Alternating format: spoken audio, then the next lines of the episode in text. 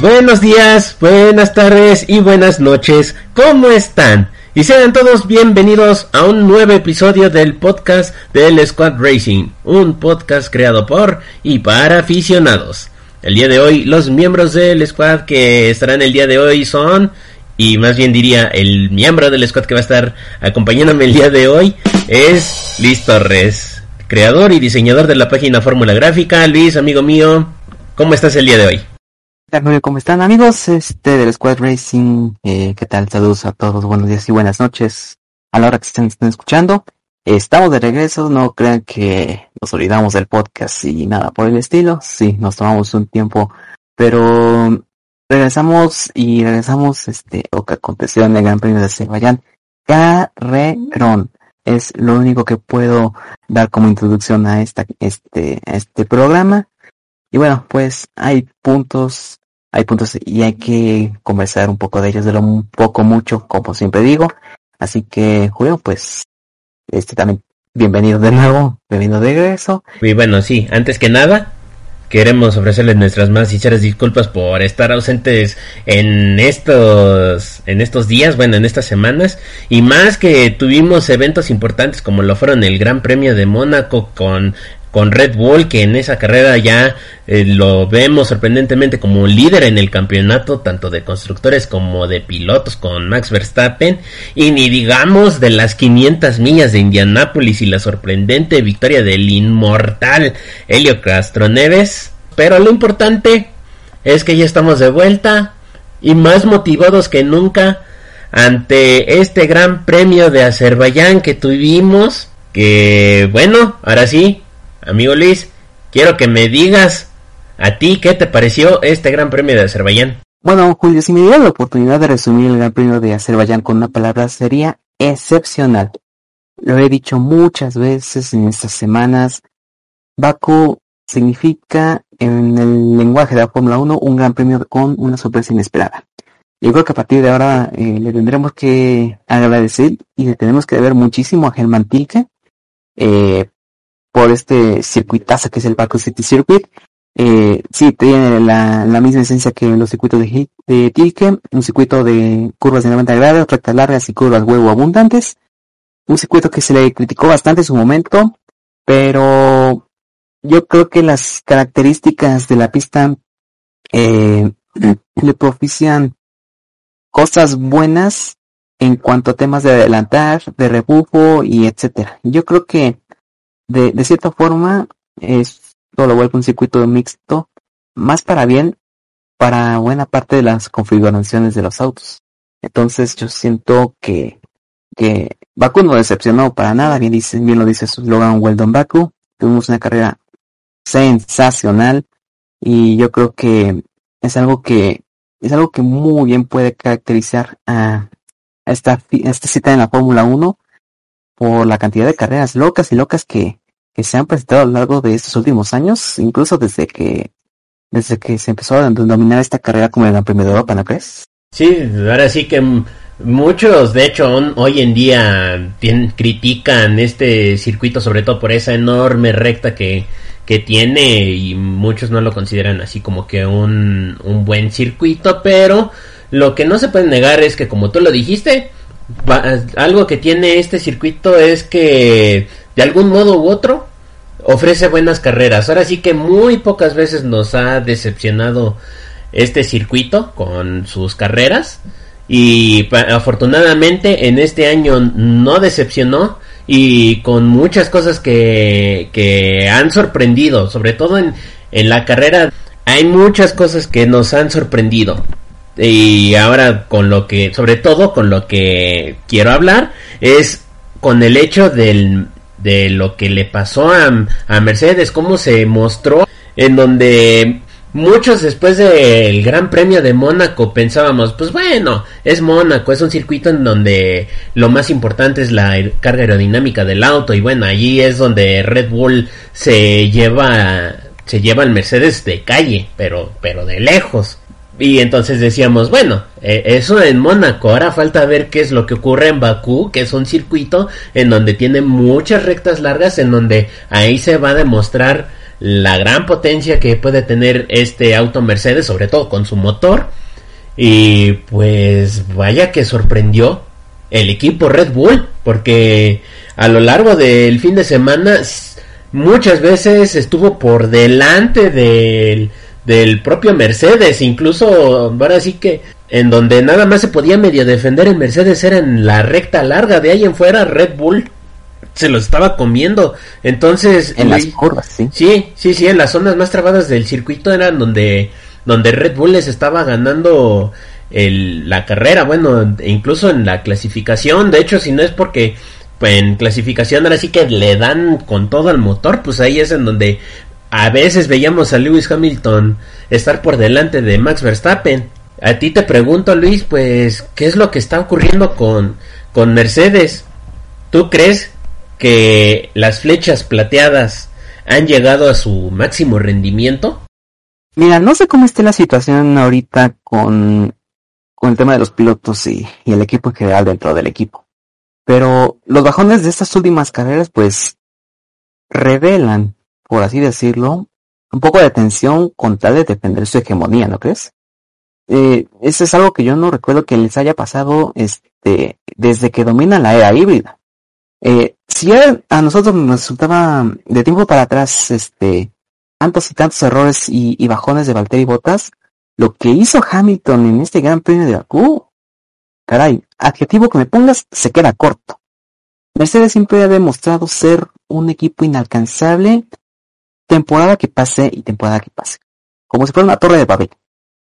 Basta y que no se resquebraje, pero ya empiezan las primeras fricciones. Botas cayendo en el clasificador, cayendo en carrera y Hamilton, caramba, cometiendo errores de novato y, haciendo que al equipo como que no aporta nada.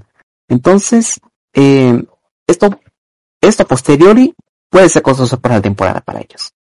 Sí, sí, eh, y es que no me canso de decirlo, o sea, lo sorprendente que fue que que el Mercedes se haya quedado detrás del, del, Red Bull en este circuito. Digo, ahora sí que en, solo por la gran recta y era donde se, se podía acercar, pero no era lo suficiente como para poder arrebatarle alguna posición a los de a los de Red Bull y sobre todo bueno de Lewis Hamilton pues bueno ahora sí que hay este, dejando a un lado ese gran error que cometió en la relanzada ya en, en la mini sprint que tuvimos al final, pues ahora sí que se, él decía que se estaba esforzando y todo eso, y pero él decía, sobre todo en el Team Radio, ahí estaba con su equipo diciéndole que este, los Red Bull estaban fuertes y que por más que él intentaba, no les podía alcanzar el, el ritmo, no, no podía darle todo para poder adelantarlos. Y bueno, ya de Valtteri Bottas ni se diga que si bien es cierto que para Baku Lewis Hamilton tuvo una configuración, bueno, sí, tuvo una configuración ya mejorada de los alerones y Valtteri Bottas se quedó con la versión anterior, pues aún así uno podía esperar, hasta yo esperaba que en este circuito en donde Valtteri Bottas, donde se suele mostrar fuerte es en circuitos de donde se requiere máxima potencia, porque ahí es en donde Valtteri Bottas es completamente fuerte.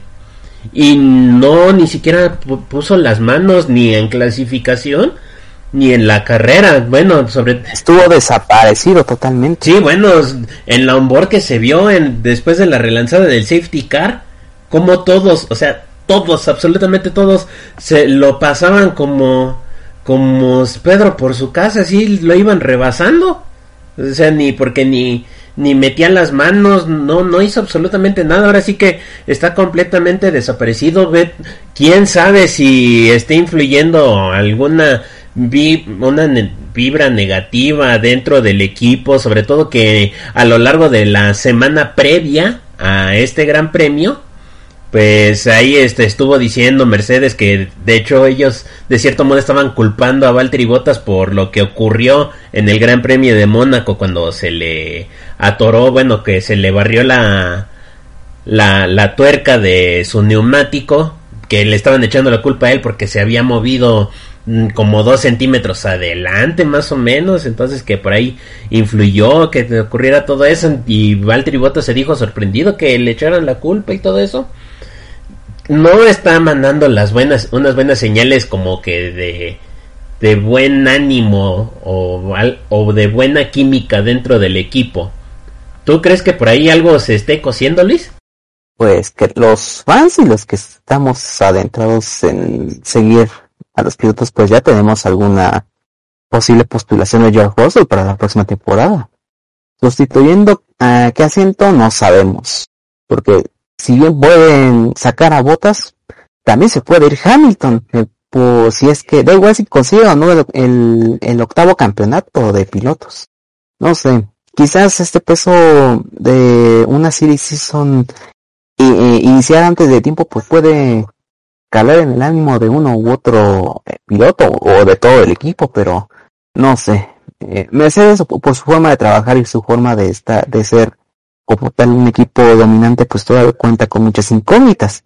Así que no, esté, no estoy del todo seguro si, eh, si esto está notándose que, que uno u otro piloto esté cayendo en carrera, pero sí, de que hay un ambiente muy de ficción, lo hay. ¿Quién lo iba a pensar? O sea, a lo largo de, de estas semanas, bueno, bueno, desde, desde hace varios años, yo cuando veía los programas de Fox Sports con Tornelo y todo eso, o sea, ellos siempre han repetido de cómo se siente diferente Mercedes sin la presencia de, de Nicky Lauda. Entonces, pero pues uno decía, pues bueno, o sea, Nicky Lauda sí, o sea, era el, este, como presidente no ejecutivo del, del Mercedes, o sea, como que prácticamente nomás estaba ahí para echar porras, o bueno, o sea, para, para hacer algo dentro del equipo, sobre todo para Lewis Hamilton. Pero hasta ahí, ¿quién te iba, quién te iba a decir que parece que Tornello y compañía tenían razón? Lo diferente que se siente el equipo Mercedes sin, sin la presencia, sin todo el lo que conlleva tener a alguien como lo es Nicky Lauda porque también ahí con Lewis Hamilton completamente diferente y pues, bueno las declaraciones que hizo en Mónaco después o sea así en caliente después de, de esa carrera y bueno todos los errores que le vimos cometer aquí en Azerbaiyán se nota que sí, sí era un factor clave tener a alguien como lo era Nicky Lauda. ¿Crees que se hubieran puesto hasta aquí a, a Hamilton y Bottas si Lauda siguiera todavía con nosotros? Pues es un piloto experimentado, entonces ya te diría que sí. Él sabía cómo manejarlos. O sea, si hay algo que me está quedando claro es que sí. Ellos, este, bueno, Nicky Lauda con toda su experiencia, sí sabía cómo manejarlos. Bien que hace falta. Y vaya que lo extraña Mercedes. Ahora sí que ante todo esto, pues ya lo, lo acabamos de, de ver eh, cómo va la tabla de en, tanto en el campeonato de pilotos como en el de constructores en donde de milagro Max Verstappen obtiene, bueno, sigue manteniendo ese primer lugar, tan solo cuatro puntos de diferencia de Lewis Hamilton. Y bueno, ya con, con ese resultado que obtuvo Red Bull con esta victoria, pues se, se alejó, porque Mercedes no obtuvo ni un solo punto. Pero quisiera volver a hablar de este de Max Verstappen, de que tuvo mucha suerte, porque bueno, ahora sí que algo de lo que también nos sorprendió en este circuito de Bakú fue como que estos recuerdos de Vietnam, en donde veíamos los neumáticos Pirelli sufriendo de pinchazos o de, o de reventones al momento, así de que qué está pasando. Y porque primero tuvimos el caso de Lance Stroll con el Aston Martin, en donde tenía más de 30 vueltas con esos neumáticos y en la recta larga, ¡pum!, se reventó. Y más adelante, ya tan solo cinco vueltas del final, le ocurrió igual a Max Verstappen y además lo curioso es que fue igual en el neumático trasero izquierdo. Amigo Luis, ¿tú de quién crees que fue la culpa de estos pinchazos? ¿Del, del propio Pirelli que no haya llevado como que lo, el compuesto apto para este circuito? ¿O que haya sido de los equipos? al exigirle más a estos neumáticos. Bueno, pues estas instancias aún seguimos inseguros de señalar al correcto responsable de, estos pinchazos. En primera instancia uno quiere pensar este, con tal de no ser conspiranoico, uno tratará de pensar que las pinchaduras fueron por escombros en la pista, ya sea de un alerón de un fondo plano. Pero del punto donde se incidentó Stroll al que se incidentó Verstappen, pues hay una diferencia de muchos metros, cientos de metros de diferencia. Puede que se vea así, sí, sí fue el caso, pero no cuadran las cosas porque a nadie se le desprendió un pedazo de alerón, un pedazo de fondo plano a ningún auto en la carrera o en alguna sesión. Eh, yo desde mi perspectiva quiero pensar que debió ser la cantidad enorme de debris que tenían en pista. Eso también sumado al, manejo de los de los Steam que estaba llevando sobre todo Lance Stroll, que no había hecho su su parada en, en, lo que iba este la carrera, no había parado este justamente cuando había este cuando se le produce el, desafortunado pinchazo. Eh, los stints de Stroll y los de Verstappen fueron muy largos.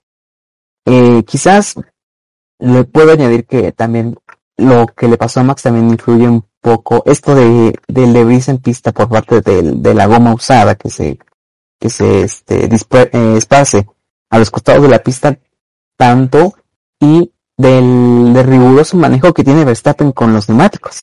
Eh, quizás también puedas sumarse también el, factor del defecto de fábrica, pero eso estoy en una remota posibilidad. Allá sabrá Verstappen qué lío tiene con, con Pirelli pero espero que esto por lo menos no se vaya a prestar a conflictos enormes con la marca de ruedas en grandes premios que exigen más a estos neumáticos como el venidero ya Gran Premio de Francia. Sí, digo, eh, a mí lo que se me haría raro de que, bueno, por si en el dado caso de que el responsable fuera Pirelli, a mí se me hacía, se me haría raro porque, bueno, o sea, ya Pirelli tiene mm, a lo largo de estos años que lleva como el único distribuidor de la Fórmula 1, pues bueno, lo hemos visto en varias temporadas en donde ha, sufrido descalabros, en donde, bueno, sobre todo en los grandes premios de Gran Bretaña, en el circuito de Silverstone, ¿cuántos reventones no hemos, no hemos visto? Y el más reciente que fue el año pasado, en el 2020. Entonces, o sea, ya con todo el historial que tienen, ya con, con toda la experiencia, porque pues ahora sí, como, como dirían algunos, ¿no? A base de, a base de fallos, a base de errores, pues uno termina aprendiendo. Y si hay algo que ha demostrado Pirelli, que es que ha fabricado neumáticos muy resistentes. Y de hecho, hasta por eso muchos le han dado el mote de los Piedrelli, porque mm, de que nomás pasan ahí esos neumáticos y nomás no revientan, o sea, son muy duros esos neumáticos que quién sabe cómo los hacen. Entonces, de hecho, hasta incluso por ahí ya hablando de este Gran Premio de Azerbaiyán, es el hecho de que por ahí se dijo, porque por ahí Pirelli hizo las recomendaciones de variar las presiones de los neumáticos e incluso también por ahí se hablaba de que por ahí también recomendaba que se hicieran stints de dos paradas, aunque lo curioso fue que al principio de la carrera, en la vuelta de formación, en los gráficos que muestran, ahí estaban diciendo en Pirelli, en la recomendación de Pirelli, pues que, que sí era, era válido, o sea, sí era una opción viable hacer una sola parada de neumáticos blandos a neumáticos duros. Entonces, por ahí no sé qué, qué tanto podría influir. Pero lo que sí se me hace curioso fue, para mí, yo creo que lo que más influyó, sobre todo en el caso de Max Verstappen, fue el hecho de que yo creo que sí les exigió de más a esos neumáticos, porque en los Team Radios el equipo le estaba diciendo a Max Verstappen, o sea, de que, bueno, ya tienes a más de 4 segundos de diferencia de Checo Pérez, pues baja el ritmo, ahora sí que alarga el steam de los neumáticos, trata de, de mantener el ritmo, ahora sí, Ahora sí, no, no, no, no presiones tanto, no presiones. Y, a cada rato estábamos viendo que Max estaba haciendo vueltas en donde a cada rato se esforzaba para sacar la vuelta rápida. Y bueno, también de cierto modo puedo entender a Max Verstappen porque él decía que los neumáticos los sentía bien, o sea, no, no sentía ningún ni, ningún desgaste, ningún drifting, ni, ni nada por el estilo. Entonces, sí es bastante raro este caso de, de estos neumáticos. Pero yo diría que donde más influyó estos reventones fue que les exigieron de más. Sí, yo también coincido con ella. Pero bueno, de hecho, pues, queramos o no, gracias a, a estos incidentes, sobre todo en el caso de Max Verstappen, en donde también fue una, fue, algo bastante curioso que decidieran, este, parar la carrera, poner la bandera roja tan solo tres vueltas de que acabara la carrera y, y decidieran hacer la que relanzar la carrera cuando pues ahora sí si bien lo veían pudieran haberla acabado de cierto modo, pero no, decidieron hacer esta mini sprint de, de dos vueltas. Y en donde, pues gracias a esto, tuvimos una, una, una locada mini carrera de dos vueltas en donde al final tuvimos un, un podio de locura, un podio sorprendente porque tuvimos a Pierre Gasly en tercera posición con su Alfa Tauri Sebastian Vettel en segunda posición, que siempre que hay que reconocerlo, tuvo un excelente ritmo a lo largo de toda la carrera, manteniéndose, de, hecho siendo líder en algunas vueltas, porque él, él, era el único que faltaba en parar, pero ya después quedándose por ahí en el quinto, sexto lugar, con un buen ritmo, con el Aston Martin que no ha estado muy bien a lo largo de esta temporada. Y pues bueno, lo que obviamente queríamos todo, lo que a todos nos sorprendió y a todos nos fascinó. Esta sorprendente victoria de Checo Pérez, su primera victoria en Red Bull. Amigo Liz, me imagino que como tú, como yo, bueno, como varios mexicanos, ahora sí que emocionados, súper contentos de esta sorprendente victoria y sobre todo del trabajo que hizo Checo Pérez a lo largo de la carrera. Sí, totalmente. Eh, lo dije hace un momento, Bakú es igual a sorpresas. Uno nunca te lo espera como si, como, si fuera este huevito Kinder sorpresa. Pero bueno, este, ya que hablabas un poco de, de Gasly y de Sebastián, pues las carreras de Sebastián y de Pierre pues sí fueron también excepcionales. Gasly estuvo rápido también el fin de semana, uno de los que estuvieron rápidos, este, lideró la, la práctica libre número 3 y todavía tuvo que lidiar con un problema de motor en la segunda mitad de la carrera, el, francés, pero fue suficiente para contener a Charles Leclerc. Eh, de Vettel ni se diga, también excepcional. Eh, tú lo dijiste, no sé si en Twitter o, o con nuestros amigos del squad, es el Vettel que siempre quisimos ver eh, eh, desde que, de sus años mozos con Red Bull. Yo para catalogar a Sebastián, aparte de que fue el piloto del día, de los pilotos que eran inesperados para subir al podio. Eh, la misma estrategia de alargar el primer Steam como lo que hizo Stroll, pero aquí a la alemana las cosas les funcionaron muy bien. Y ahí fuera pudo mostrar constancia hasta después de la segunda bandera roja, donde no soltó las, el, top 3, este, no, no, se esforzó, mucho para defender y las recompensas por fin le llegó. Eh, totalmente un poder merecido. Y bueno, Checo, el tema principal, el platillo fuerte. La carrera que mejor define lo que es estar cuando hay que estar. Eh, Baku siempre se le ha dado muy bien a Checo, este, se lo ha visto en los últimos años. Y también de los que fueron de los que robaron muy bien en prácticas.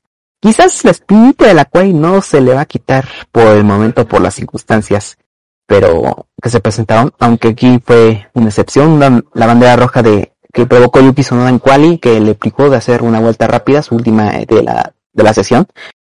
Eh, eso fue un factor totalmente externo al acomodo de Checo en el monoplaza, nada que ver.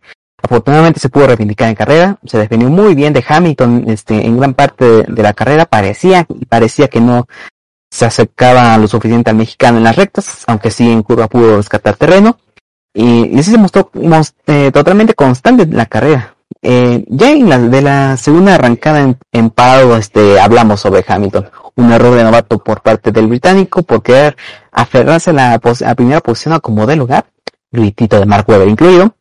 Eh, todo apunta que fue una falta de concentración que le costó todo, como diría Tornello en el momento de que se trompeó. Eh, Hamilton lo perdió todo, Hamilton lo perdió todo y terminó cayéndose en la decimoquinta posición. Pues sí, totalmente eh, lo que le dio a Checo la que es, ya la completaste la primera victoria en Red Bull, su segunda en su trayectoria de Fórmula 1. Ya emparejó las dos de Pedro Rodríguez. Y bueno, qué, qué mejor satisfacción nos pudo dar el mexicano después de tanto, tanto, tantos señalamientos en su contra, incluso también viniendo de, de, de señalamientos en, fuego, en modo fuego amigo por parte de, del doctor Helmut Marco.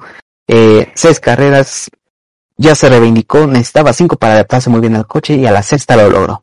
Así que estamos más que contentos por esta hazaña que ha hecho el mexicano. Pues sí, bueno, bueno, igual yo en mi caso, vayamos de menos a más, hablando de Pierre Gasly, ya lo dijiste, se mostró muy fuerte con el Alfa Tauri, cosa que sorprende porque bueno, sí, a lo mejor y es lo que es la configuración del auto es algo similar al Red Bull, pero sabemos perfectamente que no es exactamente lo mismo que un Red Bull. Entonces, Pierre Gasly, que ah, en estos años que ha estado en, en, bueno, anteriormente Toro Rosso y ahora Alfa Tauri, pues se ha mostrado fuerte, se, ha estado reivindicando de todo, de toda ese media temporada que tuvo en Red Bull, en donde se, no se vio muy bien, en donde pues prácticamente a cada rato sufría despistes, accidentes, no tenía buen ritmo y todo eso. Ahora sí que este segundo aire que ha estado tomando en estos años con Alfa Tauri, la verdad le han sentado muy bien y pues ahora sí que se está mostrando muy fuerte, así que la verdad muy bien por Pierre Gasly, un piloto que a mí me, me, me, me, cae muy bien, me fascina, entonces la verdad yo muy contento con Pierre Gasly cada vez que tiene una excelente carrera. Y sí, de hecho este lo mencioné con con en Twitter, en Twitter lo de Sebastian Vettel Qué bueno que ya regresó el Sebastian Vettel. Ya habíamos tenido por ahí una pequeña lucecita de esperanza cuando fue el Gran Premio de Turquía de 2020 en donde se mantuvo firme ante unas condiciones de lluvia muy complicado, sobre todo con pavimento nuevo y todo eso, y se mostró bien, tan bien que igualmente logró un podio. Y pues bueno, ya este Sebastián Vettel que mm, sí necesitaba necesitaba una buena carrera, se, tenía que mostrar fuerte. Ahora sí se nota que este cambio de aires con con ahora Aston Martin le está sentando bien. Ahora sí que bueno, todos lo todos lo vimos, eh, sobre todo en su team radio, este ya están tan emocionado que allá le andaba diciendo feliz navidad a, Checo Pérez. Pues bueno ahora sí que quieran o no pues sí tiene razón vaya regalote de navidad adelantada que le dio Lewis Hamilton. Y pues la verdad sí después de todos estos años tan complicados sobre todo con ese desaire que tuvo en Alemania de 2018 de ahí en adelante pues veíamos a un Fettel completamente desconcentrado, en donde a cada rato cometía muchos errores. Verlo así, sólido y rápido, sí nos recuerda al Sebastian Vettel que fue tetracampeón con Red Bull. Ese Sebastian Vettel es el que queríamos ver. Y pues bueno, ahora sí que está demostrando por qué tiene que seguir ahí en la, en la Fórmula 1 la verdad, verlo ahí en el podio completamente feliz, la verdad es algo que realmente emociona y da muchísimo gusto de ver. Y bueno, ahora sí, por supuesto, hay que hablar largo y tendido de lo que ocurrió con Checo Pérez, esta gran victoria que consiguió eh, con todo ese gran rendimiento. Ahora sí que en esta carrera está demostrando justo justo lo que estaba buscando Red Bull como para un segundo piloto. Alguien que estuviera al ritmo de Max Verstappen, que estuviera pegadito a él sin estorbarlo para que se mantenga por delante y que también esté molestando a los Mercedes. Y ya lo vimos eh, lo vimos en prácticamente toda la carrera que Lewis Hamilton por más que lo intentaba no lo podía rebasar. Lo intentaba lo intentaba y nomás no podía le sacaba un excelente ritmo en las zonas trabadas del circuito y a pesar de que se le acercaba en la gran recta, nomás no podía. Ahora sí que tuvo su pequeña oportunidad en, en esa mini carrera de sprint, en esa, en esa arrancada, y la dejó a ir por completo. Y además lo chistoso de todo esto es que justo antes de que salieran a la pista para formarse en la parrilla, Lewis Hamilton le había dicho a Toto Wolf que, ok, Max Verstappen está fuera. estamos en segundo lugar. Tenemos muchos puntos en el bolsillo. Esto es un maratón. Esto es un maratón. No nos vamos a volver locos. ¿Y qué fue justo lo que ocurrió en, esa, en ese relanzamiento? se alocó, se, se desesperó, vete a saber qué fue lo que ocurrió, que terminó este, desconfigurando de cierto modo sus frenos y se fue de largo y terminó perdiendo absolutamente todo. Lo terminó perdiendo todo. Y eso es algo que sorprende de alguien como Lewis Hamilton. Ahora sí que hasta de cierto modo eso me recordó un poquito al, Lewis Hamilton novato que se, se iba con todo y que luego podía cometer por ahí errores es algo que sorprende porque sobre todo el año pasado yo diría que fue la temporada más sólida en donde se vio más concentrado, más serio Lewis Hamilton. Aquí parecía de el Lewis Hamilton de McLaren. Eso es algo que sorprendió mucho, pero bueno, ahora sí que estas son las carreras, sea de X o Y forma.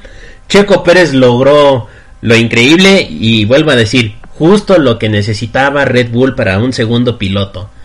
Alguien que molestar a los Mercedes, que se mantuviera al ritmo de Max Verstappen y cuando no estuviera Max Verstappen en, en la pista, que él obtuviera la victoria, que él se mantuviera por delante. Y aquí Checo Pérez lo mostró por completo. Así son las carreras, amigos. Sí, y pues bueno, ya lo dijiste tú, ya acaba de igualar las dos victorias que obtuvo Pedro Rodríguez y bueno, estadísticamente hablando ya con esto de cierto modo lo supera porque Pedro Rodríguez obtuvo siete podios y Checo Pérez pues ya tiene 11 en el en, su historial de carreras así que si lo queremos ver de cierto modo pues ya lo superó cosa que es algo sorprendente para un deporte que la neta pues no es muy seguido como lo puede ser el fútbol y todo eso pero ahora sí que a, base de mucho esfuerzo Checo Pérez logró lo que muchos no, no pensábamos que llegara a ocurrir que llegarse a igualar o incluso superar a alguien como a una leyenda como lo es Pedro Rodríguez. Sí, yo creo que este será un punto de inflexión para la historia del, del automovilismo en México. Ojalá este, este, sigamos con las, con las buenas noticias eh, tras las carreras en la Fórmula 1. Todavía queda mucha tela por cortar. Apenas estamos en el primer cuarto de temporada. Todavía queda mucho camino que recorrer y bueno, pues ya veremos si, si estos factores este, también hay que mencionar un poco, eh, ayuden a, a, sobre todo a Red Bull a, a tomar ahora eh, el bastón en la primera posición en el campeonato de constructores. Sí, bueno, ya ahorita ya, ya logró sacar una ventaja. Ahora la cosa es que veremos a lo largo de lo que sigue esta temporada. ¿Podrá, podrá mantenerlo? Red Mercedes por ahí por fin dará al toque con lo que necesite para volver a ser ese equipo imbatible al que estamos acostumbrados desde que empezó la, la era híbrida. Volveremos a ver otra victoria de, de Sergio Pérez. ¿Tú, Liz, tú crees que volvamos a ver otra victoria de Checo Pérez? Eh, se me ocurre de momento pensar que Checo ya en seis carreras ya vivió eh, ambas caras de la moneda cuando queda de ver como en y cuando da el máximo y hace un resultado muy bueno como el que hizo en, en el pasado Gran Premio de, de Bahrein y sumado a la victoria de este pasado Gran Premio de Azerbaiyán. Ahora, hay que ver de qué lado se mantiene más contraste. Si de la, del mejor provecho y de los éxitos en, en, en las carreras o del lado opuesto, donde no salga con las manos vacías. Ya veremos de qué lado se inclina la balanza sobre Checo en este año. Pues bueno, yo solo espero que esta victoria en Azerbaiyán pues le dé le dé un empujón emocional para que mantenga ese ese ritmo. Porque sí, o sea, podemos ser a, veces sí podemos ser muy críticos con con Checo Pérez cuando no se muestra fuerte en, en estas carreras, sobre todo ya lo dijiste, en Imola y también en se me ocurre también en España que también quedó a deber y no es que le no es que le estemos tundiendo nomás porque no lo queramos ni nada por decirlo, todo lo contrario. Claro que nos gustaría ver a Checo Pérez que siga así siempre por delante, pero pues una hay que ser hay que ser realistas de que si por algo está en Red Bull es para ser el segundo piloto, para ser el prácticamente, como algunos dicen, el escudero de Max Verstappen, así como lo es Valtteri Bottas con Lewis Hamilton. Ahora sí que Checo Pérez tiene que ser mucho mejor que, eh, mucho mejor segundo piloto que Valtteri Bottas para impulsar a Max Verstappen en el campeonato de pilotos y a Red Bull en el campeonato de constructores. Sí, este, yo espero que a partir de este Gran Premio Azerbaiyán ser segundo piloto en Red Bull tenga un, ton, un tinte totalmente este, diferente y más para bien. Pues ojalá, ojalá por el bien tanto de Checo como del equipo. Amigo Liz, ¿algo más que tú quisieras agregar? Bueno, pues lo comentamos al principio, este, amigos de que nos escuchan del squad, pues lamentamos este tener que ausentarnos durante estas semanas, eh, pero bueno, ya esperemos estar de regreso. Ya cumplimos nuestro, este squad ya cumplió su primer aniversario eh, pasado mes de mayo, no lo pudimos este celebrar como se debe, pero la mejor manera de reivindicar esto es seguir llevándoles lo mejor de este podcast. Seamos dos, seamos tres, seamos los que sean. Pero aquí vamos a seguir. Pues vaya, un año, qué rápido se pasa, se pasa el tiempo. Ahora sí, desde que, desde que empezábamos ahí, sobre todo con ese, ese mítico episodio piloto de más de dos horas en donde todos nos trabábamos. Y bueno, aún nos seguimos trabando, pero bueno, y creo que ya no se nota tanto, ¿verdad? No olviden seguirme a mi cuenta de... No, adelante. pues bueno, ahora sí que el primer año del, del squad, pues ojalá, Dios quiera y sean muchos más.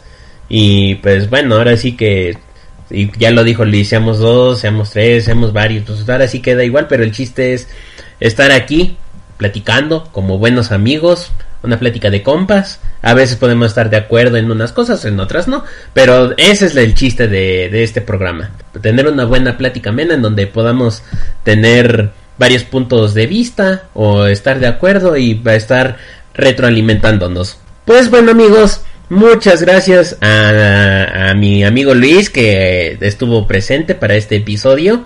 De verdad te lo agradezco mucho, amigo. Y pues bueno, recuerden que pueden seguir el blog de nuestra querida amiga Cari a través de la página laformuladecari.wordpress.com, así como la fórmula gráfica de nuestro querido amigo Luis a través de Tumblr y Telegram para que puedan descargar sus bonitos wallpapers para el celular, para la tablet, para la computadora, bien bonitos que le quedan. Si quieren estar informados al momento de lo que ocurre en el automovilismo, sigan la buena y confiable cuenta de Twitter arroba alerta racing. Y por último recuerden seguir nuestra cuenta oficial de Twitter arroba squad-racing para que estén al pendiente cuando subamos un nuevo episodio y una que otra noticia del deporte motor. Ahora sí, muchas gracias por habernos escuchado. Yo soy Julio Rodríguez, mejor conocido como la Z de F1 Jones, y nos estaremos viendo la próxima semana. Y recuerden como dice nuestra amiga Cari. Tomen agüita. A mínimo háganle caso a Dianita. Tomen cervecita. Hasta luego. Chao, chao.